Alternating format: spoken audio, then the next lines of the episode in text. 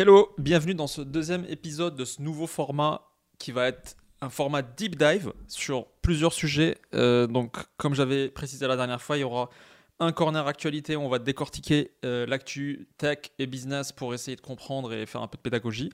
Un corner sur le sales et le marketing parce que c'est le skills probablement le plus important pour un CEO, pour un fondateur. Euh, même s'il n'est pas spécialisé dedans, il doit avoir une énorme culture sur ce sujet-là. Ensuite, un corner sur les levées de fonds, la technique des levées de fonds, les maths, les pourquoi, qu'est-ce qu'il faut éviter, comment le faire, comment le réussir. Et un corner plutôt euh, investissement sur comment construire un patrimoine, quels sont les leviers financiers dont on peut disposer.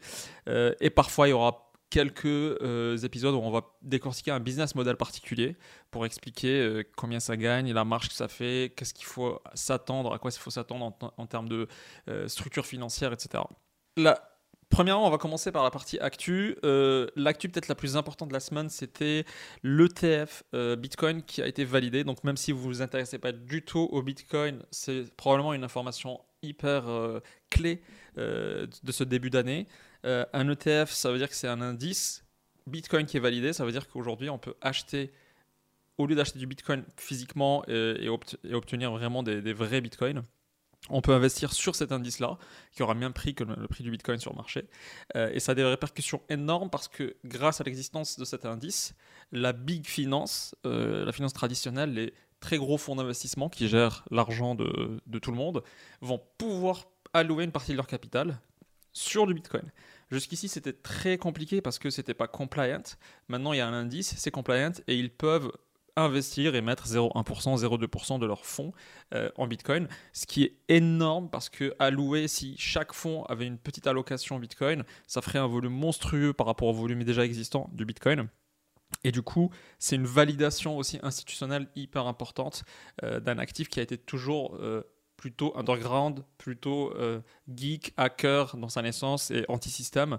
Donc c'est assez contradictoire peut-être mais le symbole est très fort. Admettre une, un truc alternatif, monnaie ou euh, valeur refuge ou autre, euh, dans le système financier de la finance traditionnelle, c'est quand même assez symbolique. Et donc, euh, ça aura des répercussions énormes sur le prix naturellement. Euh, le prix n'a pas énormément bougé encore, mais c'est très récent. Le volume a été très fort, le volume d'investissement dans ces indices a été, je pense, de 4 milliards la première journée. Euh, et donc, le Bitcoin est quand même à 46 000 dollars, je pense, maintenant que, euh, au moment où on parle. Et ce qui, ce qui a la répercussion peut-être la plus importante qu'on peut déjà anticiper, c'est que comme l'or a déjà eu un indice et qu'aujourd'hui la majorité des trades et des échanges se font sur les indices et pas sur l'or physique, on peut imaginer que ça peut arriver sur le Bitcoin, ce qui, a des répercussions énormes parce que ça veut dire que les gros traders, les grosses maisons de trading peuvent influencer sur le prix, peuvent manipuler le prix. Et ce n'est plus le marché naturel du Bitcoin qui était déjà existant avant, c'est les gens comme, vous et moi qui faisons tous les jours des transactions, tous les mois, qui définissons le prix. Maintenant, l'offre et la demande va être complètement perturbée par une offre et demande beaucoup plus grosse en volume, euh, celle des fonds d'investissement. Euh, et donc le prix réel, le prix résultant de Bitcoin sur le marché ne sera pas le prix des échanges naturels du marché. Comme l'or d'ailleurs. L'or avant, euh, on pouvait échanger de l'or pour plein de raisons, pour valeur refuge, pour euh, fabriquer des choses avec l'or. C'est ça qui définissait son prix, c'est cette loi de l'offre et de demande. Mais c'est superposé à ça un énorme volume financier via les indices qui fait que le prix de l'or est manipulé plus ou moins. J'en ai déjà parlé d'ailleurs dans le dernier épisode où on avait parlé dans le corner investissement de faut-il acheter de l'or, à quoi ça sert d'acheter de l'or et pourquoi en général les, allocateurs de portefeuille achètent de l'or, c'est quoi le rôle de cet actif dans un portefeuille. Euh, et en fait, ce qui est incroyable, c'est que le Bitcoin euh, aujourd'hui prend le même trajectoire, c'est-à-dire que ça devient de plus en plus, euh, ça a un comportement d'un actif de valeur refuge parce que son prix augmente avec l'inflation, c'est un peu la définition de valeur refuge, et et ça présente beaucoup de caractéristiques. Il faut de l'effort pour chercher de l'or, c'est pour ça que l'or a de la valeur. Et il faut de l'effort pour miner du Bitcoin. Pareil, d'ailleurs, on, utilise le terme mining, c'est pas pour rien, c'est une inspiration du mining, euh, du minage de d'or en fait. Euh, et la quantité est limitée, c'est pas violable, on peut pas frauder, on peut pas simuler de l'or, on peut pas simuler non plus du Bitcoin. Donc en réalité, ça représente beaucoup de caractéristiques euh, de l'or. Donc voilà, ça c'est une. La question c'est est-ce que l'impact de cet indice aura euh, euh, quelque chose à voir avec la, caractéristique valeur refuge? Euh, beaucoup de gens sur LinkedIn et Twitter ont dit ça ne sera peut-être plus une valeur refuge. En fait, l'or est toujours valeur refuge malgré l'indice qui existe depuis des décennies. on ne peut pas trop spéculer sur ça. Donc ça, c'est big news c'est beaucoup de Bitcoin, c'est très clivant. Beaucoup de gens disent c'est n'importe quoi ce truc, je le comprends pas, je n'ai jamais investi dedans, c'est de la spéculation, c'est du euh, gambling. D'autres y croient. Euh, on va peut-être couvrir dans le corner investissement cette fois-ci euh, la partie Bitcoin. Faut-il acheter de Bitcoin et ça sert à quoi? Mais toujours est-il que d'un point de vue technique, on, on, a ici on a assisté à la réussite de cet actif-là de subsister, de jouer un rôle, d'avoir un prix qui est complètement, euh, qui n'est pas du tout euh, négligeable, surtout quand on compare aux capitalisations euh, des matières premières dans le monde, etc. Donc on a, on a vraiment eu une sorte de miracle que ce, cette monnaie qui, moi j'avais découverte peut-être en 2012 ou 2013, sur le moment où j'avais acheté la première fois, et aujourd'hui ça a traversé quand même énormément d'étapes, et ça c'est un peu une, une sorte de couronnement de, la reconnaissance du, marché euh, traditionnel, donc de l'humanité via son marché traditionnel, a reconnu l'existence du Bitcoin et va l'intégrer comme un instrument financier comme tous les autres. Donc gros, grosse news. Maintenant, si on parle investissement, euh, faut-il acheter du Bitcoin ou pas? À quoi ça sert? Quel est son rôle dans un portefeuille? Là, il y a 36 000 thèses. J'en ai pas forcément une à servir, mais ce qu'il faut comprendre, je pense, c'est que ça peut être une valeur refuge comme l'or parce que c'est plus pratique que l'or. En vrai, ça peut être transporté, envoyé, reçu euh, beaucoup plus facilement que l'or ou euh, soit tu achètes de l'or papier, mais tu dépends des institutions qui défendent cet or papier et qui peuvent te donner du vrai or en contrepartie. Mais si tu veux du vrai or sécuritaire, euh, enfin, un, des rôles de l'or, c'est que c'est une sécurité en cas de gros black swan. Et donc, s'il y a un Black Swan, peut-être que les institutions qui, te, qui émettent leur papier, qui, émettent un contrat or, donc euh, tu achètes sur Internet, mais tu n'as pas du vrai or, mais tu as un contrat qui fait que tu peux échanger contre la même valeur euh, en, dollars. Ça, ça peut aussi tomber s'il y a un Black Swan, un véritable Black Swan. Donc, en fait, aussi un intérêt de l'or, c'est d'en avoir aussi peut-être physiquement, dans des coffres forts, etc. Et en fait, le Bitcoin enlève cette contrainte de stockage, d'échange. Aujourd'hui, par exemple, la Russie qui a été complètement blacklistée du monde euh, financier, il faut savoir que pour qu'elle puisse échanger son or contre de l'argent ou acheter des choses avec de l'or, elle fait voyager de l'or dans des avions remplis vers l'Afrique si elle veut acheter de la matière première, euh, ou de l'Afrique si elle veut récupérer de l'or dans des mines qu'elle contrôle, ou, ou si parfois elle est payée par des pays africains pour du blé euh, qu'elle produit euh, via de l'or. Et ça, ça part en avion. Si elle veut acheter des armes, si elle veut acheter des drones à l'Iran, etc., elle envoie vraiment physiquement des avions d'or euh, parce que euh, parce qu'elle va pas pouvoir utiliser l'infrastructure mondiale d'or papier parce qu'elle était complètement fermée. L'accès à ce marché-là lui a été complètement fermé. Du coup, le Bitcoin n'a plus ces contraintes-là. Il te supprime tout ça, c'est de l'or mais numérique, donc avec tous les avantages du numérique qu'on sait. Quelqu'un qui sort d'un pays pour aller à un autre, et ça, ça c'est arrivé pas mal de temps, euh, au lieu de sortir parce qu'il a été blacklisté ou je sais pas par ce pays-là, il a été cancel. En fait, s'il sort avec une clé USB pour aller à Dubaï, et c'est arrivé beaucoup euh, euh, pour des oligarques russes et ukrainiens pendant la guerre, et ben ils sont sortis avec des clés USB, ils sont arrivés à Dubaï, ils ont acheté avec des bitcoins euh, des œuvres d'art ou des appartements ou autres, donc ça leur a permis de, convertir cette, valeur refuge en quelque chose de plus matériel. et en fait, ils sont pas sortis avec des sacs en or. D'ailleurs, ils auraient été arrêtés à la frontière parce que ça se voit, ça se contrôle.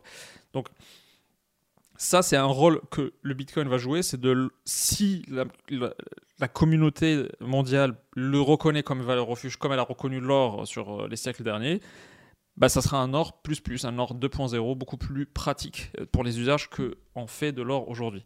Euh, ça veut dire que si il atteint ce statut-là, parce qu'il ne l'a pas encore complètement atteint, parce que c'est pas admis encore par tout le monde, le nombre d'usagers du Bitcoin est limité par. Euh, il y a même des statistiques sur combien d'adresses actives euh, ont été utilisées l'année dernière, ce qui peut donner un proxy, un indice sur combien il y a de vrais utilisateurs de Bitcoin dans le monde. ça reste encore une niche. Si ça devient beaucoup plus admis dans le reste du monde et que ça commence à vraiment être utilisé comme de l'or 2.0, alors on parle plus de même prix. Parce qu'en réalité, quand on voit les volumes de transactions sur l'or dans le monde aujourd'hui, c'est pas du tout celle du Bitcoin. Euh, quand on voit euh, qu'il n'y a que 21 millions de Bitcoin qui vont être produits à la fin, euh, aujourd'hui on est déjà à 18 ou 19, je ne sais plus, alors on se rend compte que comme il n'y a que 21 millions qui seront utilisés par les 8 milliards qui seront, ou peut-être plus qui seront là à ce moment-là, ça ne peut pas valoir 50 000 dollars ça vaudra beaucoup plus. Et donc en fait, c'est ça la thèse bullish, c'est ça la thèse euh, avec un énorme upside que les gens euh, peuvent utiliser, attribuer au Bitcoin. Euh, ça parle de 500 000, d'un million d'euros par Bitcoin. C'est vrai que si ça commence à être utilisé très largement par tout le monde comme étant une valeur refuge, en fait, ça vaudra beaucoup plus. Donc le play sur lequel les gens investissent quand ils veulent allouer un peu au Bitcoin, c'est en partie ce play-là. Maintenant, au regard de ce play-là, le prix actuel n'est pas. Parce que beaucoup de gens disent Oh, est-ce que je dois en acheter maintenant? C'est très cher déjà. J'ai raté le coche, les 13 000, les 12 000, les 18 000, les 3 000. Il, y a plein de coches que tout le monde a raté déjà dans le passé. Et à chaque fois, ça, peut atteindre des paliers différents.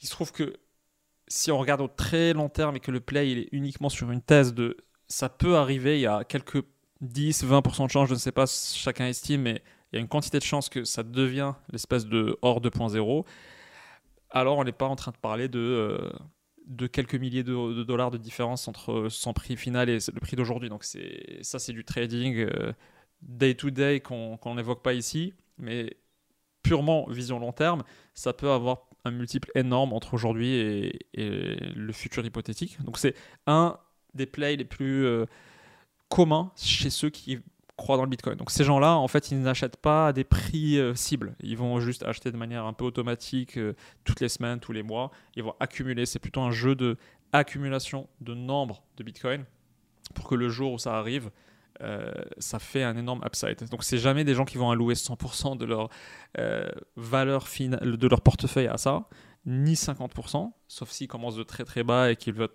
qu'ils veulent gamble. c'est des gens qui vont allouer pour les plus bullish 20% peut-être, 10 à 20% pour ceux qui sont les plus croyants dans le Bitcoin. Euh, les autres vont faire moins, euh, et puis la majorité en zéro aujourd'hui en vrai. Donc, euh, donc ne jamais mettre 100% parce que c'est une thèse, ça peut très bien ne pas marcher mais c'est une thèse qui a suffisamment de chances de se réaliser pour que ça soit considéré sérieusement et, qu'on passe pas à côté d'un truc aussi, euh, aussi important. Surtout que ça a validé beaucoup d'étapes aujourd'hui et peut-être que l'ETF est une étape nouvelle de validation de la, survie, l'existence de ce Bitcoin. Donc voilà pour le Corner Invest. Toutes les autres cryptos euh, doivent être, si on, si on raisonne en portefeuille et en diversification, toutes les autres cryptos doivent être plus petites en, allocation dans, son, dans votre patrimoine. Euh, en général, on considère que ça doit être plus petit parce que ça a moins de validation, de, temps de, survie, parce que c'est beaucoup plus récent. Ils peuvent être remplacés parce que leur rôle, c'est pas des valeurs refuges. Les autres cryptos, ils ont des rôles technologiques parfois, ils permettent de faire des choses que le Bitcoin ne fait pas. Donc si, euh, si de nouvelles technologies les surpassent, ils peuvent mourir en tant que, euh, que coin. Donc, c'est pas des investissements aussi sûrs, entre guillemets, ou ils sont plus risqués, on va dire, que ce que le Bitcoin représente. Euh, c'est pour ça que c'est lui qui lead le prix, qu'à chaque fois que le, son prix augmente, il tire vers le haut le reste de la crypto. C'est lui vraiment le leader de, du monde crypto.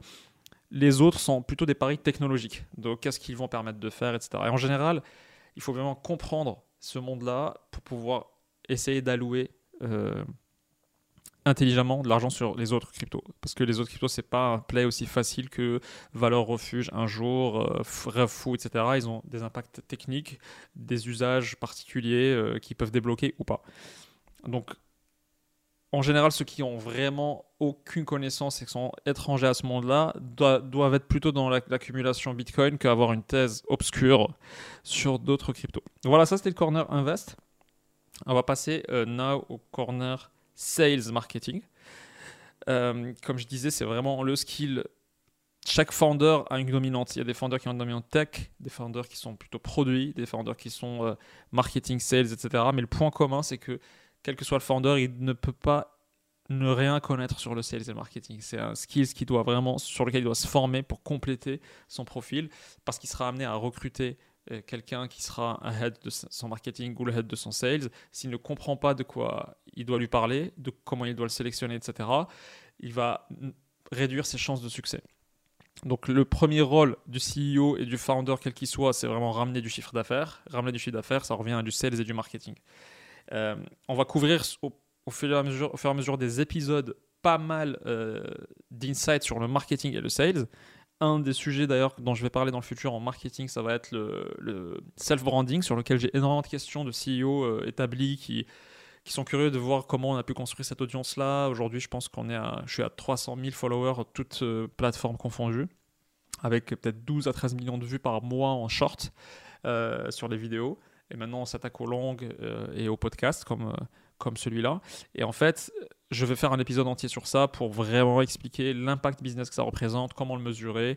Est-ce qu'il y en a déjà? Parce que beaucoup de gens me demandent ça. Comment arriver à ces chiffres-là? Combien de temps ça prend? Euh, Quel est l'effort nécessaire à déployer? Quand tu fais du business euh, Tu peux pas passer ton temps à faire du contenu. Donc comment doser comme il faut et quels sont les coûts associés peut-être?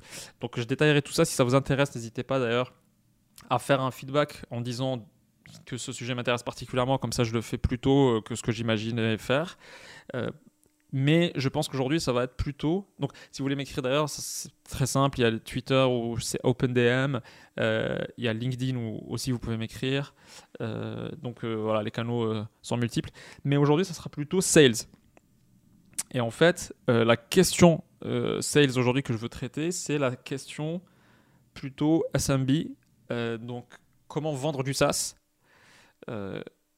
à des boîtes qui ont entre 10 et 100 salariés, 10 et 200 salariés, à des boîtes qui vont payer euh, autour de 10 à 20 000 euros annuels, en disant de 5 à 20 000 euros annuels. Euh, et la raison pour laquelle je choisis ce sujet-là, c'est qu'il y a beaucoup de startups SaaS ou de boîtes qui font du software ou du service qui ne sont ni grands comptes, ni euh, consommateurs, ni B2C. Elles se trouvent dans cette catégorie-là. Pourquoi c'est les plus nombreuses? Parce que c'est la catégorie où il est beaucoup plus facile de, vendre. Euh, des clients qui ne sont pas volatiles, donc qui vont rester dans le temps. Les exigences des clients ne sont pas trop élevées par rapport à des grands comptes où il faut exigences sécurité, exigences RGPD, enfin RGPD c'est tout le monde, mais des exigences plutôt internes qu'ils ont sur de la sécurité, de la maintenance, de la continuité de service, etc., qui peuvent vraiment prendre beaucoup de temps et, qui sont longs à closer, tellement longs que tu peux tuer ta boîte juste en attendant que, que tu closes. Et du coup, ce qui est intéressant ici, c'est plutôt d'évoquer euh, le sales le plus demandé sur le marché, c'est le sales euh, moyen compte, quoi. petit et moyen compte. Et en fait, c'est une zone très intéressante en business parce que la vente dedans, la vente pour les PME en service et en SaaS, elle est prédictible. Je l'ai déjà dit sur Twitter plusieurs fois et j'ai été plusieurs fois euh, j'ai eu des réponses de gens un peu effarés par comment ça prédictible, t'as une boule de cristal, comment tu peux. En fait, ça peut paraître bizarre, mais les founders qui ne savent pas que c'est prédictible, ça veut dire qu'ils ne comprennent pas encore c'est quoi la vente au PME. Euh, parce que la vente des PME, elle est, elle est vraiment prédictible. Euh, c'est pas très français de dire prédictible d'ailleurs. Je traduis de l'anglais, mais euh, elle est prédictible dans le sens où tu peux savoir chaque mois combien de chiffres à peu près, ou même chaque trimestre, chaque semestre, tu peux budgétiser, dire oh, je sais que ce trimestre-là, on va faire tant de chiffre d'affaires à euh, plus ou moins 10%. Si un sales tombe malade, euh, peut-être que ça sera 5% de moins. Euh, si il y a vraiment un coup bizarre sur le marché, quelque chose qui se passe, un événement sur le marché qui le perturbe peut-être, mais en réalité, tu sais le faire. D'ailleurs, sur Twitter, j'avais fait pendant plusieurs mois des tweets euh, open euh, euh, data où j'ouvrais un peu les datas commerciales et combien on faisait de croissance tous les mois et combien de sales on avait, etc. build in public, comme ils disent les Anglais, les Américains. Et en fait, si vous remarquez bien, si je pense que je l'ai fait sur quasiment toute l'année 2023, en fait, la croissance d'un mois à l'autre, elle était assez similaire. Euh, parce que nombre de sales euh, le même, il n'a pas beaucoup bougé. Après, quand j'en ai recruté, j'ai dit qu'on avait recruté et que et, pouvait voir l'impact sur le chiffre d'affaires, euh, comment il bougeait d'un mois à un autre. Et en fait, la raison, c'est que ce n'est pas du sales grand compte où il y a beaucoup d'aléas. C'est de la vente PME, elle va prendre entre 15 jours à 2-3 mois, selon le panier moyen. Plus le panier est petit, plus ça doit être rapide, sinon les maths ne marchent pas. la grande question, c'est que les coûts d'acquisition, donc tes sales, c'est eux le coût d'acquisition, plus combien tu achètes les leads, si tu achètes des leads, si tu fais pas de l'outbound. Et en fait, ce coût d'acquisition-là, il doit représenter moins de un tiers de combien te rapporte euh, en marge ton client. Donc si ton client te coûte 2000 euros, il doit pouvoir te, te rapporter 8, 10 000 euros pour que ce soit beaucoup plus que x3 pour que ton coût d'acquisition soit considéré comme suffisamment bas. Donc si tu mets 4 mois à closer un, client, mais qui te rapporte que 100 euros par mois, l'équation ne marche pas. Ça te coûte beaucoup plus cher. Donc en fait, il y a une sorte de benchmark comme ça, il y a une, il y a une euh, common wisdom, une sagesse commune dans ce marché-là qui dit que une SMB, ça doit être entre 5 000 à 10 000 euros à 20 000 euros annuels, et ça doit closer entre 15 jours et 3 mois avec des sales euh, qui vont euh, faire cette, ce closing-là. Et en fait, tu as deux types de sales. Tu as soit des boîtes qui vont avoir des leads entrants qui vont venir du marketing, des pubs, de référencement, de n'importe quel canal marketing qui te ramène des leads, qui demandent des démos. Et tes sales vont prendre le relais et essayer de closer la vente. Soit des boîtes outbound où elles vont elles-mêmes, c'est les sales qui vont sourcer qui vont contacter à froid des gens, qui vont les approcher, qui vont les aborder, et en, les, et en les ramenant, ensuite ils vont dérouler le, tout le process de vente. Mais le lead ne vient pas seul, c'est toi qui vas le chercher. Le lead, c'est le prospect. Et en fait, c'est deux boîtes très différentes qui nécessitent pas le même directeur de vente, qui ne vont pas nécessiter la même façon de traiter la vente. Euh, un prospect outbound est un prospect qui va être plus cher en moyenne, mais c'est un prospect qui va te payer plus parce qu'en fait, il ne va pas benchmarker. C'est pas lui qui est en train de chercher une solution à son problème, c'est toi qui arrives, tu le rends conscient d'un problème et tu lui solutionnes son problème. Donc en fait, il va pas benchmarker, donc tu vas mettre un prix qui sera 10-20% plus élevé que si c'est un mec qui vient, qui est en train de comparer des solutions et qui va t'imposer d'être aligné, voire moins cher que les autres pour que tu gagnes. Donc ça coûte plus cher à avoir, mais c'est plus intéressant financièrement à la fin et c'est beaucoup plus prédictible parce que tu ne dépends pas d'une quantité de prospects qui rentrent tous les mois. Il faut savoir que l'inbound est limité par ton canal qui te ramène des prospects. Donc tu peux être stagnant, tu peux avoir un plafond de verre. Et donc par exemple, si tu as 1000 leads qui rentrent et que tu as 3 4 sales pour les traiter, en fait, tu ne pourras pas grossir ton équipe de vente parce que ton nombre de leads reste limité. Et dans ce cas-là, il faut que l'équipe marketing, toi ou ton directeur marketing, travaille à faire plus de leads, trouver d'autres canaux. Sauf qu'en fait, tu ne les trouves pas tous les mois ou tous les ans. Parfois, tu vas passer 6 mois, 9 mois à ne trouver aucun nouveau canal de vente. Parfois, euh, tu, trouves des canaux, mais qui sont beaucoup plus chers euh, que ton canal historique. Et donc, euh, tu vas stagner parce que tu vas pas l'actionner, parce qu'il va être trop gourmand en trésorerie. Et donc, Là, c'est des boîtes plutôt avec un poids marketing où le chef marketing est limite plus important que le directeur de vente parce que la vente, elle est quasi automatique, les sales déroulent un discours et ça marche, mais ils seront bloqués par le mec qui va générer des prospects, c'est le directeur marketing. Donc c'est moins prédictible. Par contre, quand tu fais de l'outbound, bah, plus tu rajoutes un vendeur, plus il va ramener ses prospects ou quelqu'un va ramener pour lui ses prospects. En général, tu as deux niveaux de vendeurs. Tu as les account exécutifs, c'est eux qui, vendent, qui vont vraiment vendre. Et puis tu as les SDR qui sont des gens qui vont ramener les prospects. Donc ils vont descendre des listes euh, qu'ils vont trouver sur Internet, sur LinkedIn, etc. Ils vont faire plein, plein, plein d'appels, essayer de choper des rendez-vous pour les vendeurs, les accounts exécutifs. Et dans cette configuration, euh, dans, cette catégorie donc, qui s'appelle Outbound, c'est beaucoup plus prédictible parce que plus tu rajoutes des SDR et des accounts exécutifs, donc plus tu rajoutes des commerciaux dans ton équipe, plus tu augmentes ta croissance si tu as 3 vendeurs et 6 euh, SDR qui leur ramènent des leads euh, qui font tant de croissance, si tu doubles l'équipe, tu doubles ton rythme de croissance. Donc ça, c'est la grande vertu, c'est beaucoup moins limité que la partie inbound où tu as vraiment tu dépends de ton directeur marketing et combien il peut te ramener de nouveaux prospects tous les mois. Et donc le coût de vente en outbound est plus cher parce que tu as besoin de plus d'humains pour ramener les prospects et les convertir.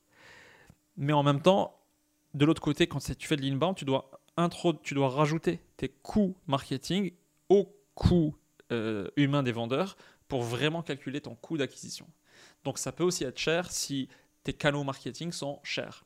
Mais quel que soit ton business, si tu es dans si tes clients c'est des PME, ça peut être des DAF, ça peut être des CTO, ça peut être des DRH, des directeurs techniques, des directeurs informatiques, quelle que soit ta cible, si c'est des boîtes de cette taille-là, donc PME, entre 10 et 200, qui te rapporte entre 5000 et. Si ça rapporte moins de 5000, ça commence à être très difficile et très coûteux parce que euh, la quantité de vendeurs que tu vas mettre en face euh, est trop coûteuse par rapport à ce que ça va te rapporter. 10 à 20 000, tu es vraiment dans une zone confortable où tu peux vraiment payer bien les commerciaux et être confortable avec la, marge que tu dégages qui va couvrir tes commerciaux. Si tu es dans cette catégorie-là, tu dois absolument maîtriser la mécanique de vente. Et la mécanique de vente, elle est très mécanique. C'est-à-dire que tu vas avoir un certain nombre de prospects qui rentrent tous les mois. Ces prospects-là, il va y avoir une deuxième étape qui est la premier call avec eux euh, de discovery. Euh, et ce, call-là est très structuré, donc il a des étapes à suivre. Ça s'improvise même pas, c'est vraiment une science. Et moi, avant de découvrir tout ça, je pensais que la vente était plutôt euh, de l'art, mais en fait, c'est avant tout très structuré. Il peut y avoir de l'art dedans, mais il y a une structure à suivre. Le vendeur ne doit même pas parler en fait le premier call. Le premier call, on a l'impression qu'un vendeur, c'est marrant parce qu'on a l'impression qu'un vendeur c'est quelqu'un qui parle beaucoup et, qui parle très bien. En réalité, c'est un vendeur qui, le bon vendeur, c'est un vendeur qui écoute beaucoup, pas qui parle beaucoup. Et ça, peu de gens le savent en fait. Euh, quand ils sont extérieurs à ce domaine-là, on a l'image du vendeur qui, de Wall Street. En fait, un vendeur, c'est quelqu'un qui est capable d'écouter profondément, d'orienter la conversation, et ça va très loin parce que c'est quelqu'un qui doit te relancer pour que tu continues à parler si tu t'es arrêté. C'est-à-dire que les mauvais prospects, les mauvais clients, c'est les mecs qui ne m'aiment pas trop parler, qui disent tellement trop peu de choses que tu ne, que tu ne peux pas les lire en fait. Par exemple, euh, c'est des gens, tu leur poses une question, ils vont te répondre en réponse très fermée, en un seul mot, et ils vont mettre un blanc et attendre que toi tu parles. Alors que les bons clients, c'est ceux qui parlent seuls, qui, qui parlent de leurs problèmes et qui, qui, vont te dire tout le contexte, et tu, les, tu leur donnes une question et tu peux les écouter parler 10 minutes. Et quand ils s'arrêtent, tu peux facilement les relancer. Il y a des techniques pour les relancer. Mais en gros, l'idée, c'est ne jamais couper euh, un prospect quand il parle, parce que tu dois capter tous les signaux qu'il envoie, les noter, comprendre comment il est, quelle catégorie il est, quels sont ses besoins, quelles sont ses frictions, quels sont ses enjeux. Et c'est qu'à la toute fin, quand tu as tout écouté, que tu peux vraiment présenter ce que tu fais. D'ailleurs, le premier call, on ne doit même pas parler de prix. Le prix doit être laissé pour le call d'après. Euh, certains clients vont te demander le prix dès le début avant de continuer. Et en fait, il faut ne jamais succomber à ça et laisser le prix à la toute fin parce que mettre le prix ou même présenter ton produit avant de l'écouter parler, ton client, euh, c'est une erreur de débutant parce que tu ne sais pas qu'est-ce qu'il cherche et à quoi il est sensible. Donc si tu peux lui parler d'une fonctionnalité qui pour toi est très importante, mais en fait c'est pas du tout son problème. Et son problème est encore plus simple. Et si tu l'écoutais, à la fin tu aurais juste présenté ce qui est important pour lui. Et donc ça, ça c'est l'art de la vente SMB. C'est vraiment très structuré. Premier call, écoute, discovery, relance, euh, prendre des notes, éviter les questions pièges de quel est le prix, ça coûte combien, ça sert à quoi. On est là pour t'écouter d'abord, monsieur, tac, tac, tac. Deuxième call, parfois, ça peut être mergé dans le premier call. Démonstration du produit, mais des mots sur mesure par rapport à ce que le mec te dit. Si le mec te parle de 10% de ton produit, tu vas pas lui faire euh, euh, les autres 90%, euh, en attendant, jusqu'à la fin, il va découvrir les 10%. En fait, il va, il va avoir l'impression de perdre son temps et tu vas perdre son focus, etc. Et ensuite, prix et négociation. Et entre-temps, bien sûr, il y a la partie objection. Découvrir qu'est-ce qu'il y a comme objection. Euh, souvent, l'objection, donc l'objection, c'est ce qui empêche le mec d'acheter. Qu'est-ce qui le bloque pour acheter. Et souvent, quand c'est le prix qui est l'objection, c'est que c'est pas le vrai problème, c'est que ça cache une autre objection et il y a des techniques pour essayer de trouver la vraie qui se cache derrière le prix, parce que le prix ne peut pas être une objection. Trop cher pourquoi Par rapport à quoi Et par rapport à ce que ça te rapporte Par rapport à ce que tu fais déjà En fait, c'est plus complexe que juste c'est trop cher, j'achète pas. C'est jamais que le prix qui pose problème. Donc, il y a deux, trois étapes. Et en fait, ce qui est mécanique dans la vente, c'est que la première étape, tu as 1000 leads qui rentrent, tu vas les qualifier faire le premier rendez-vous Discovery. Ces leads Discovery fait, tu vas faire des démos à une partie d'entre eux parce que certains, tu as un drop entre les deux étapes. Ensuite, après Discovery, un autre drop un, un pourcentage de conversion vers la négociation et le prix. Et ensuite, il y a un convers. Et donc, tu édites là, tu envoies le devis. Enfin, tu ne le mets jamais au début le devis. Et donc, c'est pour ça que ce pas des ventes qui peuvent être faites seules. Le client ne peut pas acheter ça. C'est pour ça que vous avez des sites où il n'y a ni le prix, ni tu peux acheter seul. Tu es obligé de passer par demander démo. Et en fait, il y a une raison pour laquelle il y a un bouton de demander démo. Tous les produits ne font pas ça, mais ceux qui font ça, ils ont une très bonne raison. C'est pas parce qu'ils n'ont pas un site moderne qui permet de faire une conversion seule en self-service. C'est parce qu'ils doivent pour te sortir l'offre, ils doivent te parler, comprendre. Sinon, tu vas toi-même avoir des objections dans ta tête sur le site. ne, ne pas savoir est-ce que ça répond à tes objections ou pas et décider tout seul qu'en fait ça coûte trop cher. Là aussi, tu avais un mec qui te parlait, il va te parler des, features, des fonctionnalités que tu n'as même pas découvertes seul, qui vont répondre à ton problème, et il va peut-être faire un prix adapté à toi parce que tu vas utiliser qu'une partie du software, et il va te dire, ok, je te fais 50% de réduction. Tout ça, tu peux pas le mettre sur un site tout seul, donc tu es obligé de passer par cette case, d'où le bouton demander des mots et pas acheter. Les sites qui ont un bouton acheter directement, c'est parce que le pricing est moins de 5000 euros par an, parce que euh, ça s'adresse à, un énorme volume de boîtes de très petite taille où tu peux pas placer un vendeur en face. Et ces gars-là mis sur le fait que, ok, ils vont rater beaucoup de ventes, mais ils peuvent pas mettre un vendeur pour 50 euros par mois. Mais au-delà de 5000 euros l'année, en général, tu n'as jamais le prix, ni tu peux acheter tout seul. Et donc les taux de conversion entre les étapes, l'étape discovery, l'étape démo, l'étape pricing et négo, c'est un taux de conversion qui est connu parce qu'au bout de 2, 3, 4 mois, avec 3, 4 vendeurs, tu es capable de dire j'ai un taux de pour ces leads-là, parce que tu peux avoir plusieurs canaux de leads, pour les leads qui nous viennent de tel euh, canal, on sait que euh, on a pour 1000 leads 500 euh, démos, et ensuite 500 démos, on a 300 négos, on édite donc 300 devis, et à la fin, il y a 200 qui sont signés sur les 300. Donc tu sais que si ton marketing te ramène 1000 leads, et que tu as les 4 sales qu'il faut pour les traiter, dans le mois, tu feras tant. Si, le sales, si un des 4 sales est mauvais, tu feras moins, mais tu le sauras, tu pourras remplacer ce sales et tu auras peut-être un mec qui va augmenter la moyenne et tu vas tirer les gens vers le haut. Mais en général, tu sais à quoi t'attendre à plus ou moins 10%. Donc tu peux budgétiser, tu peux savoir sur 6 mois combien de chiffres tu devrais avoir. Tu peux mettre tes bonus en fonction de ça pour incentiver, pour donner des incentives à tes sales pour dépasser ces objectifs-là. Et surtout en ayant plusieurs sales, tu es capable de savoir, parce que si tu en as un seul, c'est très problématique. Il peut être par hasard mauvais et ne pas te donner la vraie valeur de tes leads et tu ne sauras pas que tes leads, c'est de l'or et, et, tu peux convertir 15% d'entre eux en, clients récurrents. Et donc, en fait, c'est très important d'avoir 2-3. Un, parce que tu veux savoir s'il n'est pas bon, euh, juste parce qu'il euh, faut le remplacer s'il n'est pas bon, mais surtout aussi parce que ça te donne les, tes mauvais paramètres de ton business. Et en fait, quand tu as 3, 4, 5, il y a une concurrence déjà qui se fait, c'est naturel et c'est healthy, c'est sain. Tu vas avoir le vrai taux de conversion entre les étapes et donc tu sauras le potentiel de ton business, le potentiel de ta, ton canal de lead euh, et puis euh, des segments que tu cibles. Parce qu'en fait, parfois, quand tu attaques un autre segment, imagine tu as 1000 leads qui sont des restaurateurs. ensuite, tu vas attaquer les leads qui sont des boîtes de recrutement, je dis n'importe quoi.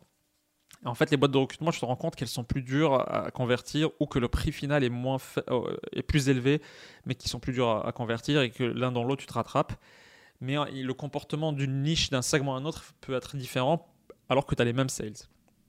Parfois, tu as des sales d'ailleurs que tu peux adapter un peu d'une niche à une autre parce que certains sont mieux faits pour parler à des restaurateurs parce qu'ils parlent leur langage, ils viennent peut-être d'un milieu qui leur ressemble et d'autres sont peut-être mieux faits pour parler à des DRH de boîtes de 300 personnes. Et donc, ce qui m'amène à un point important, une fois qu'on a compris que la mécanique de vente, elle est très très euh, prédictible, on comprend que c'est mécanique et que c'est euh, un process. En fait, c'est c'est comme une usine de vente quoi. C'est pas comme les grands comptes où les taux peuvent bouger beaucoup. Tu peux avoir un seul compte qui te ramène la moitié du chiffre d'affaires et ça fait trois ans que tu le travailles et là tu peux t'arrêter de bosser pendant six mois parce que c'est bon, tu as fait ton chiffre. Là, c'est plutôt mathématique, statistique, prédictible ce qui le rend beaucoup plus confortable parce que du coup, tu peux savoir combien de sales tu vas recruter, combien de temps il met un sales pour euh, ramp up et arriver à son vrai rythme de croisière, parce qu'il doit apprendre peut-être trois mois pour qu'il devienne vraiment efficace. Donc les trois mois, c'est du coût pour toi. C'est un investissement pour, euh, pour l'avoir. Et, tu peux savoir aussi combien tu peux investir en marketing pour avoir des leads en plus et augmenter ta team, euh, parce que tu sais combien une vente te coûte. Donc c'est un modèle beaucoup plus confortable en vente que les autres. C'est pour ça que beaucoup de boîtes qui réussissent et dont les founders construisent une fortune importante sans des fondateurs SaaS parce que le modèle c'est de l'abonnement, c'est très euh, sain, et la vente pour les PME, elle est beaucoup plus maîtrisable. Euh, donc c'est là que se construisent vraiment une grosse partie des fortunes tech. Contrairement au B2C, c'est beaucoup plus contrôlé à la fois côté euh, chiffre d'affaires parce que les gens te payent vraiment. C'est pas un business model où tu vas vendre. D'ailleurs, je détaillerai le business model SaaS une prochaine fois, mais en deux mots, la partie chiffre d'affaires est très saine parce que les gens sont abonnés. Et donc, même si tu coupes l'acquisition client et le sales, bah, ça continue, le chiffre continue à tomber. Donc, c'est une sécurité énorme. Et d'un point de vue vente, tu connais exactement combien ça te coûte. Et en augmentant ton équipe sales, tu augmentes ton chiffre. En B2C, c'est beaucoup, beaucoup plus random que ça. Parce que le, marketing peut bouger, tu n'as pas de sales vraiment, c'est vraiment que des dépenses publicitaires. Euh, d'un autre côté, les chiffres peuvent être instables parce que les gens peuvent pas. Enfin, c'est beaucoup plus compliqué. Mais ça peut être beaucoup plus gros en taille finale, le B2C, si tu le réussis. Mais la chance de réussite est plus faible, on va dire. Euh, un, point, un point important, je pense, dans, le, dans cette histoire de, de sales, c'est que au début, c'est toi qui fais le sales.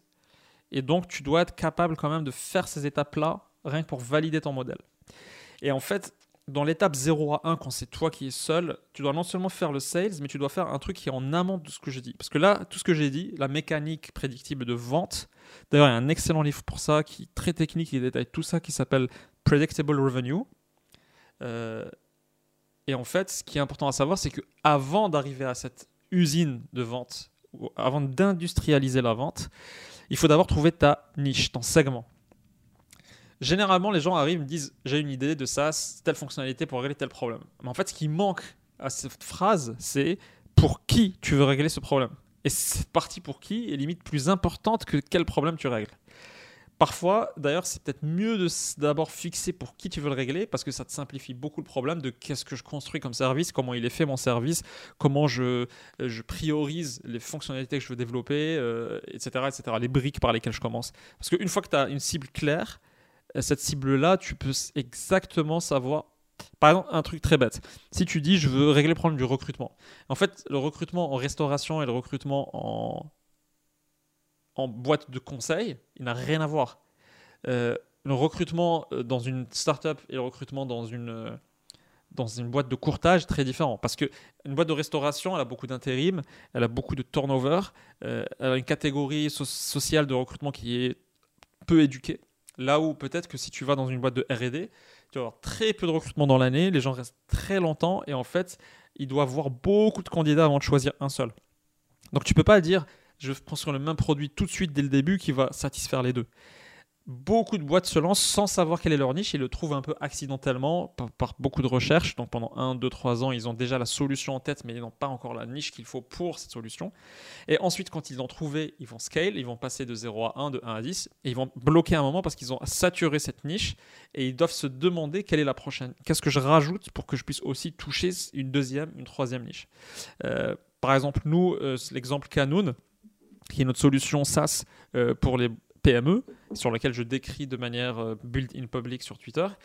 notre cible, c'est euh, donc on fait le juridique euh, social, donc le juridique des salariés, du droit du travail, pour ces boîtes-là. Donc au lieu qu'ils aient une DRH hyper calée en droit social, qui connaît tout, et, qui va faire appel de temps en temps à des avocats, là, ils ont, ils ont un soft qui permet de répondre à tous leurs besoins en droit du travail. Et en fait, donc, du coup, c'est des DRH la cible en particulier, mais pas toutes les DRH de France. Euh, et en fait, il fallait très vite savoir quels étaient les segments, et ça doit être des très petits segments au début. Si tu commences au début, ta solution, si elle cible 100% du marché, elle est fausse, elle n'est pas bonne, il y a quelque chose à revoir. Donc le 0 to 1 pour, euh, le, en sales, il est hyper important parce qu'il va déterminer le produit et le prototype que tu développes. Donc en fait, tu dois dire, OK, moi je connais très bien le segment startup parce que je suis dedans, etc. Donc je vais régler d'abord ce problème pour eux. Si ça se trouve d'ailleurs, ils n'ont même pas ce problème. Donc là, tu switches entièrement d'idées ou de segment. Ensuite, je vais essayer de l'adapter pour que ça aille aussi aux boîtes qui sont proches des startups, par exemple les boîtes de conseil. Ensuite, j'ai remarqué par hasard ou par de l'exploration que les restaurateurs avaient un problème aussi pour d'autres raisons, ils avaient aussi ce problème parce qu'ils recrutent beaucoup, donc ils ont beaucoup de problèmes sociaux de droit du travail. Et, donc, je vais peut-être rajouter deux, trois petites fonctionnalités qui m'empêchent aujourd'hui de rentrer dans ce marché-là. Et je rajoute, mais en fait, au début, ton segment doit être tellement petit que limite, euh, il doit y avoir peut-être 500 boîtes ou 1500 boîtes dedans ou 2000 boîtes. Donc ça peut être les startups qui ont 20 à 30 salariés qui ont levé récemment ou qui n'ont pas levé mais qui sont rentables et, qui ont un founder de moins de 40 ans. Pardon, je dis n'importe quoi, mais c'est juste pour dire que ça doit être très très très petit de sorte à ce que ta solution soit parfaitement adaptée pour eux. Tu les connaîtras tous très vite. Tu feras tes premières 100 ventes. Et quand tu démarres, c'est le plus important, c'est de faire les premières 100 ventes. Et là, tu auras trouvé le discours qu'il faut, tu auras trouvé toutes les objections, tu auras trouvé le prix et, les réductions qu'il faut faire dans certains cas, tu auras trouvé le, comment, comment trouver des boîtes similaires qui sont dans le même segment. Et donc en fait, ton, sales et ton SDR, il va juste récupérer le listing des boîtes qui sont exactement dans la niche que tu as déjà trouvé. Les objections, tu, le formeras pour qu'il euh, sache répondre à chacune. Et donc, il n'aura qu'à dérouler la structure de sales classique que tu trouveras n'importe où, notamment dans Predictable Revenue, je pense. Et derrière, il sait répondre aux objections, il connaît la cible exactement, etc. Et il déroule. Et là, c'est industrialisé. Et ensuite, ton but, c'est de trouver le prochain. Comment élargir ta niche en faisant plus de fonctionnalités, en développant plus ton produit, etc. C'est comme ça que le SaaS se lance. Euh, et c'est ce qui est le plus dur. Et d'ailleurs, tu ne peux pas déléguer cette partie 0 à 1, les, les 1 à 100 premiers clients. Il y a une raison pour laquelle tu ne peux pas le déléguer à un autre sales, à un vrai sales ou un directeur que tu recrutes. C'est qu'en fait, en général, ces sales-là n'ont pas fait de RD dans leur vie. C'est des sales qui ont géré des équipes où c'était industrialisé. Ils ont peut-être même industrialisé eux-mêmes. Mais ils sont arrivés dans une boîte qui connaissait son produit, qui connaissait le problème qu'elle résolvait et qui connaissait ses segments déjà existants, déjà éprouvés. Et donc ils vont faire peu, ils vont dérouler ça, ils vont coacher les sales, ils vont les fermenter, ils vont les trouver, les recruter, ils vont améliorer le script, améliorer le, les, réponses aux objections, euh, les démos, etc. Construire plus de support, ils vont construire même des euh, case studies parce que parfois tu as, envie d'avoir un case study en conseil, un case study en, hôtellerie, comme ça tu les sors pour les montrer à tes clients qui sont dans, dans cette niche-là. Euh, ils vont même retrouver des témoignages de clients, ils vont euh, travailler le bouche à oreille, etc. Tout ça, c'est l'industrialisation et le déroulage, c'est le run. Mais en fait, c'est très très rare qu'eux-mêmes aient fait euh, la R&D. S'ils ont fait la R&D, c'est qu'ils sont vraiment fondateurs potentiels en fait. donc en général, c'est le travail des fondateurs. Ils ont une thèse, ils ont vu déjà des boîtes dans un certain segment qui ont un problème de recrutement, par exemple, pour reciter l'exemple. Ils ont peut-être beaucoup bossé dans les boutiques de luxe euh, Dior. Ils connaissent exactement c'est quoi les problèmes Dior en recrutement. Et ils ont fait un truc qui s'applique pour Dior et pour les autres. Et ils ont déroulé ça sur toutes les boutiques. Ça, c'est des gens qui ont fait la RD et ensuite recrutent quelqu'un pour gérer et dérouler ça. Parce que euh, si tu as 2, 3, 4 si tu passes de 2 sales à 50 sales sur quelques années, bah, c'est pas toi qui vas le faire, c'est un professionnel. Mais ce professionnel, il est, il est déjà arrivé quand tout était plus ou moins fixé. Si tu connais pas ta niche et ton segment et tu ramènes un directeur sales, c'est que tu es encore entre 0 et 1 et que tu lui demandes de faire un travail de fondateur, tu portes un énorme risque de succès de ta boîte. Donc voilà, si, si, si le sujet est intéressant pour vous ou que vous êtes nombreux dans ces cas de figure, n'hésitez pas à, feedback, euh, à m'écrire pour que je le développe plus. J'ai pas mal d'expérience dans ce sujet-là, mais je suis aussi euh, entouré de gens qui ont fait des, qui ont scalé des boîtes avec Sales. Euh, c'est un vrai sujet central parce que c'est le, le cœur du chiffre d'affaires. D'ailleurs, une raison pour laquelle les sales sont souvent les mieux payés dans une boîte, c'est parce qu'ils sont très très proches du chiffre. C'est les plus proches du chiffre d'affaires. Donc, euh, ils touchent plus que les autres, ils touchent beaucoup en variables. C'est très difficile d'avoir une équipe sales sans variables. Je pense que Alan essaie, ont essayé de le faire et ça marche pas de manière incroyable. Et il y a une raison pour laquelle Alan n'a pas fait de structure de rémunération variable, c'est qu'en fait, eux, leur marketing euh, et leur. Euh, déjà, en fait, eux, c'est le marketing qui a réussi. Donc, en fait, ils ont des leads qui rentraient quasiment tout seuls. Donc, en fait, le sales ne fait qu'un travail d'exécution où il n'y a pas vraiment d'énergie, d'agressivité sales. Il y a. Si tu as des leads tellement faciles qui ont juste besoin de quelqu'un qui leur fait une démo, limite un robot fait une démo et ils vont signer parce qu'ils ont quasiment pris la décision et c'est que technique, hein, c'est un onboarding limite. Alors là, oui, tu n'as aucun intérêt à mettre un variable pour les sales. Par contre, si tu veux que les sales aillent ramener leur chiffre d'affaires, ça doit être des gens qui aiment l'argent, donc qui sont très sensibles aux variables. Donc tu dois leur mettre un variable. Et ça doit, être leur unique motivation, en fait. Mais ils doivent avoir une vraie part de responsabilité dans la vente. C'est-à-dire que si les leads sont tellement faciles que tu n'as pas besoin de vrais commerciaux très acharnés, ok. Mais en général, le rôle du vendeur, c'est quand même de réussir à closer le mec, à le convaincre, à enlever toutes ses objections et si le mec est en train de benchmarker, à gagner dans la bataille avec les concurrents. Voilà pour la partie sales. Et je vais finir pour, euh, par, euh, par la partie investissement, euh, levée de fonds, pardon. Et en fait, sur, la, sur le levée de fonds, je vais le mixer un peu avec l'actualité parce que on est dans une actualité de faillite de boîtes tech ou de revente de boîtes tech pour des prix beaucoup plus bas que leur valeur euh, pic. J'ai fait une interview, j'ai fait un podcast d'ailleurs avec euh, qui va sortir bientôt avec le founder de Mastéos qui, qui, a levé 50 millions et la boîte était valorisée à plus de 100 et finalement elle a chuté entièrement. Et en fait, ce qui est intéressant, c'est de savoir que pourquoi est-ce que tous les fondateurs, la majorité des fondateurs tech français dans les boîtes euh, sont en train d'être vendus en ce moment, touchent 0 euros. En fait, à la revente de ces boîtes-là, je ne parle pas de celles qui font faillite. Mastéo, ça fait faillite, donc euh, c'est normal.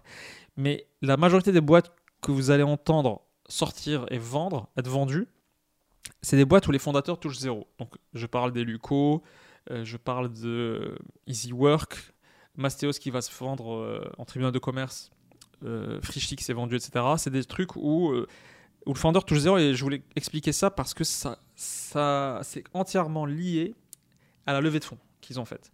C'est à cause de la levée de fonds que quand ils vendent leur boîte, ils vont toucher zéro. Et en fait, c'est lié à ce qu'on appelle les liquidations préférentielles. C'est un, un, des chapitres du contrat qu'ils signent entre eux et l'investisseur en fait, je vais expliquer donc c'est quoi les liquidations préférentielles. C'est quelque chose qu'il faut comprendre avant de lever parce que c'est une négociation, c'est quelque chose qui se négocie avec ses investisseurs et dans quel cas elle est importante?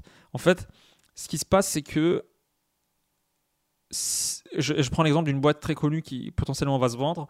Euh, cette boîte-là, mettons qu'elle vaut 500 euh, millions euh, au pic quand elle a levé, on va dire n'importe quoi, 150 millions, elle a levé, elle vaut 500 ou elle vaut un milliard parce que c'était une licorne, elle vaut un milliard, on va dire. Euh, et elle a levé 200.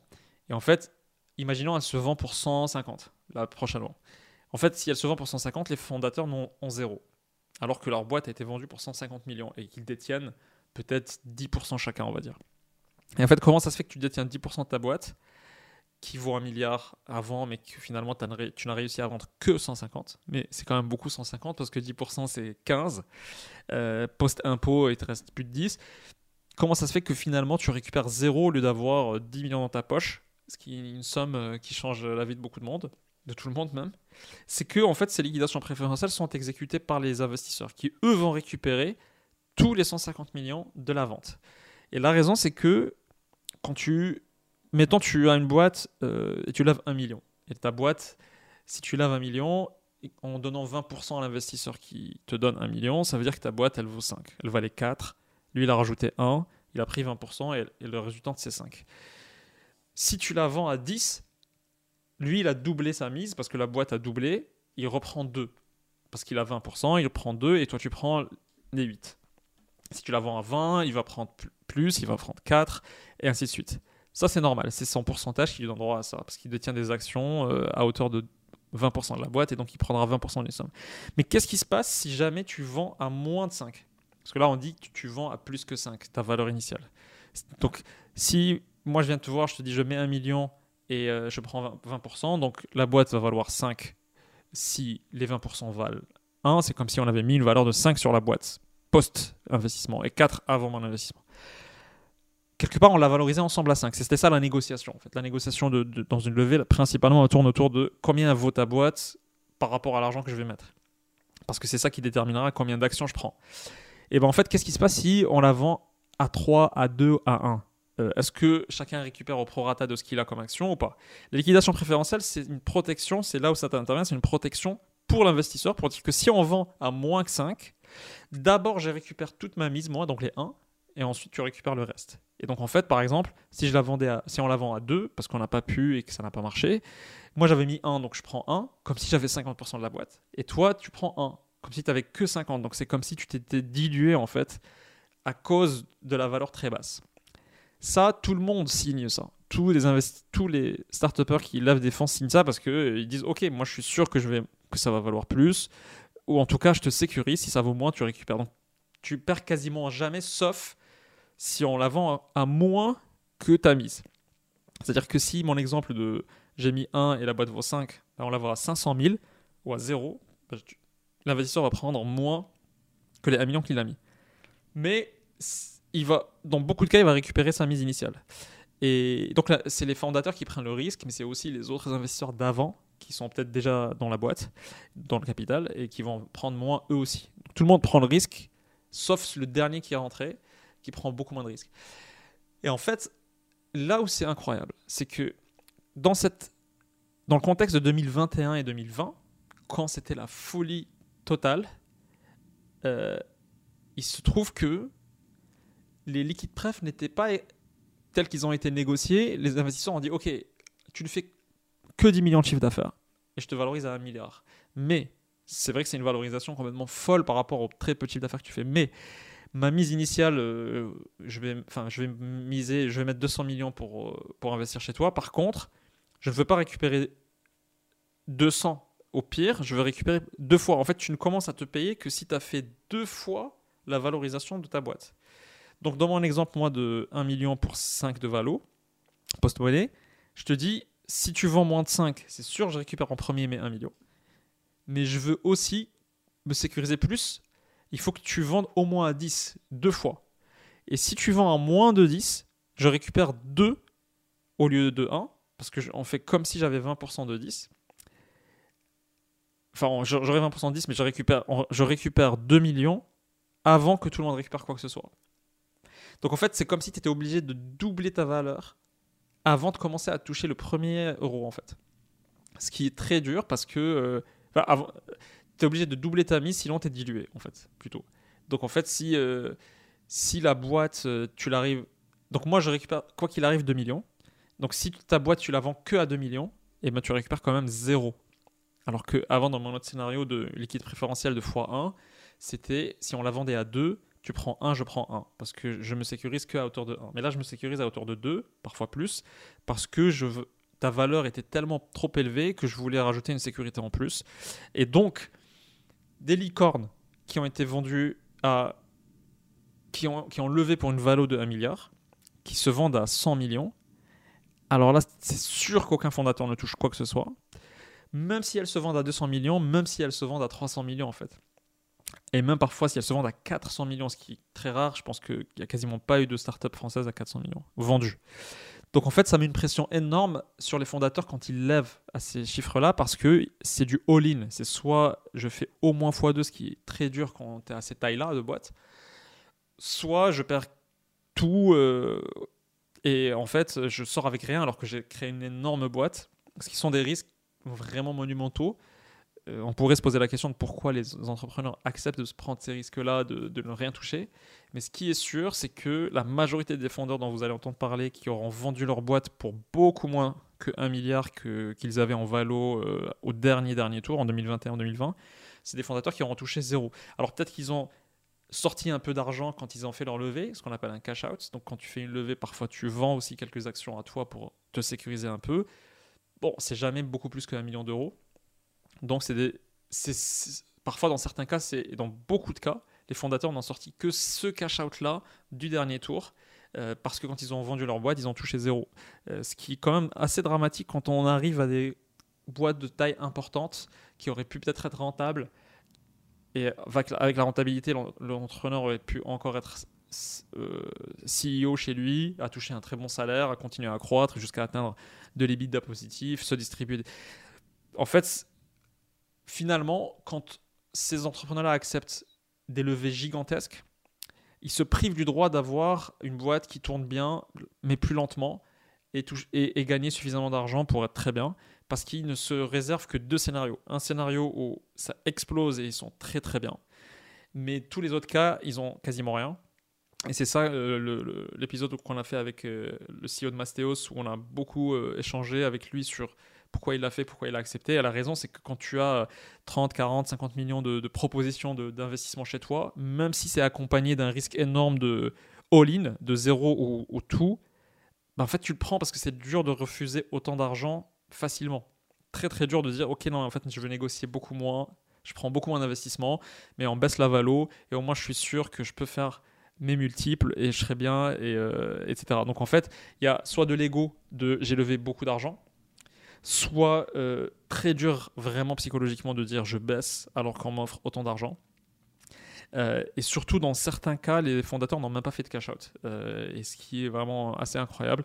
Donc, en fait, c'est le cas de quasiment tout, je pense, de une grosse partie des Next 40.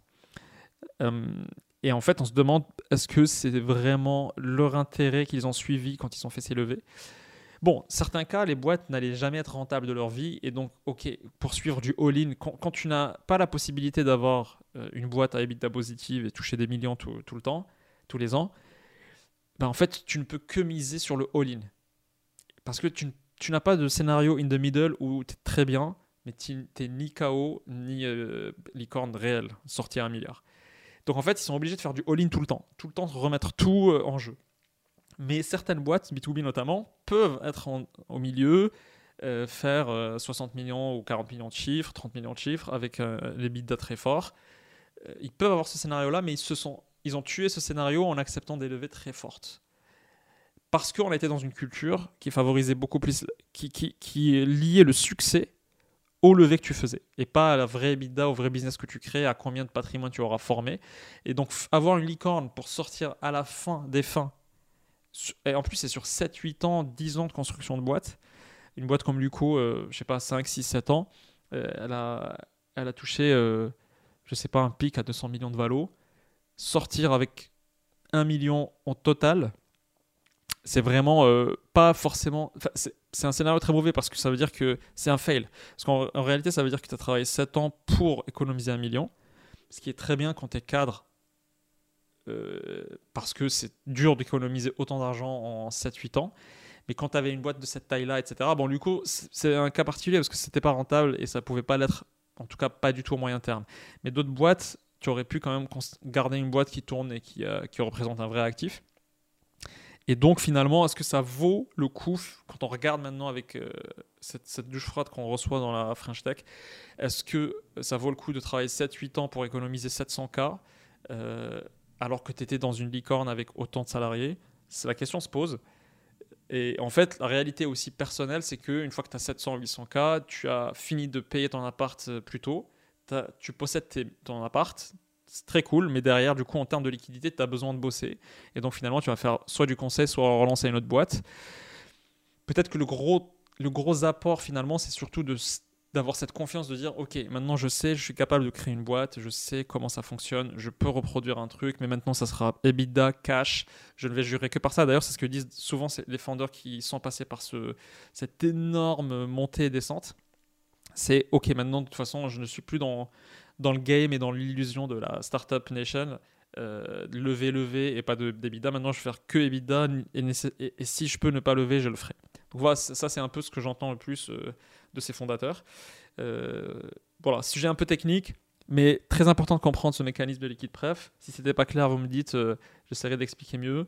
mais la prochaine fois, je parlerai de manière plus basique sur c'est quoi les levées de fonds d'un point de vue mathématique financier pour expliquer un peu comment ça marche. Voilà, j'espère que vous avez kiffé l'épisode. Euh, c'était un peu euh, plus long que la dernière fois, je pense. Mais si les sujets, euh, si c'est la bonne profondeur sur les sujets, vous me dites. Comme ça, je sais calibrer. et puis, je vous retrouve dans une semaine pour l'épisode prochain.